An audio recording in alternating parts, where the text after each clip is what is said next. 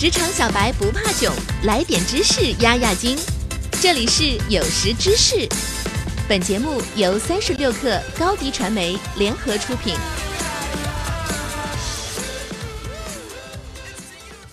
本文作者卜守志。二十五年前，二十五岁的郭广昌先生和同伴创办了复兴。如今，复兴已经成为全球知名的投资集团。今天呢，我就和大家分享这些年他在工作中所总结的企业经营哲学与投资之道，应该能让大家有所启发。复兴眼中精英的标准，我想可以用零点零一来概括，即我们需要找到那些能够比最快的人还要快零点零一的人。我们希望找到那些。比别人在学习上更强零点零一的人，我们更愿意雇佣那些能够比别人多积累零点零一的人。这些年里，复兴是怎样用人的？如果要我来做一个小结的话，我对人才的看法可能有以下几个方面：一、企业家精神。在复兴里，我一直强调每一个人都要有企业家精神。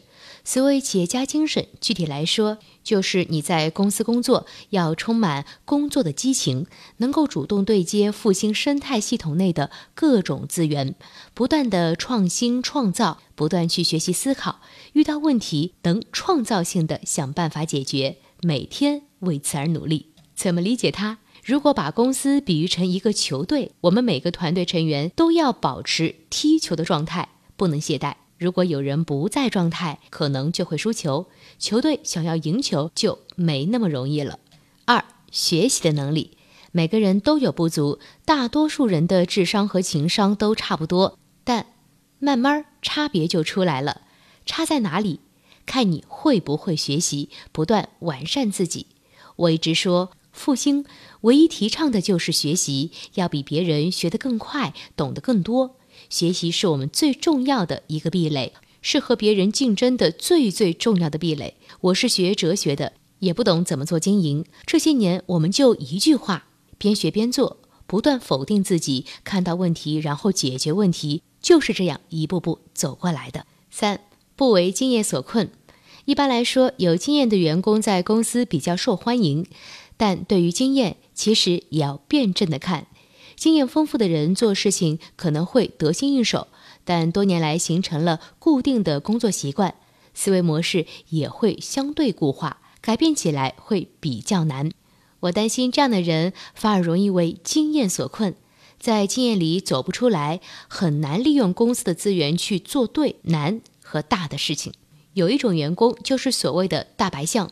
有一定年龄，经验也很丰富，工作中也没什么错，但没有创新力，没有工作热情，也不愿意再提高了。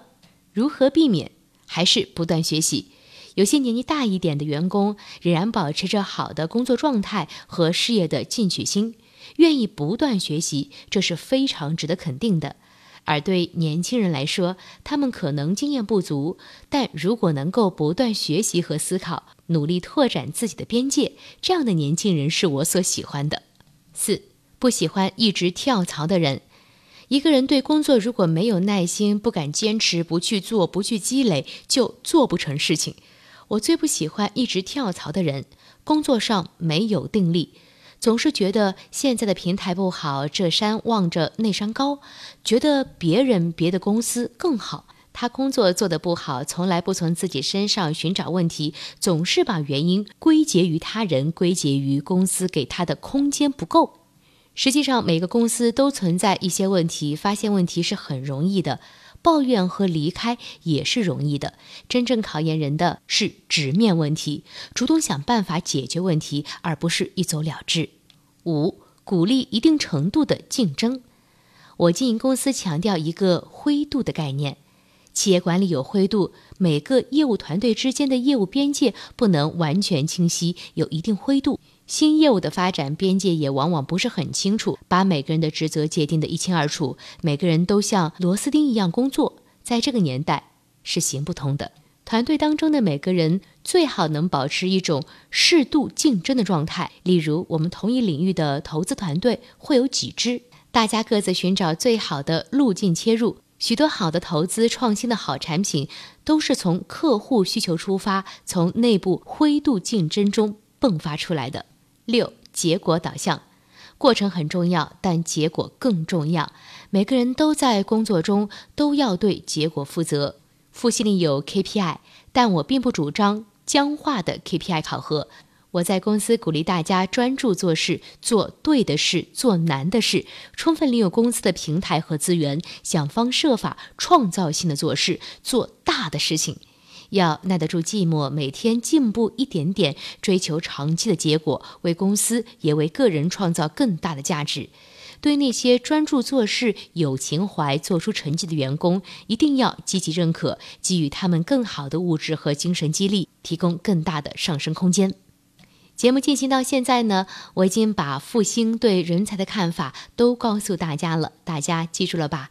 让我们一起来回顾一下吧：一、企业家精神；二、学习的能力；三、不为经验所困；四、不喜欢一直跳槽的人；五、鼓励一定程度的竞争；六、结果导向。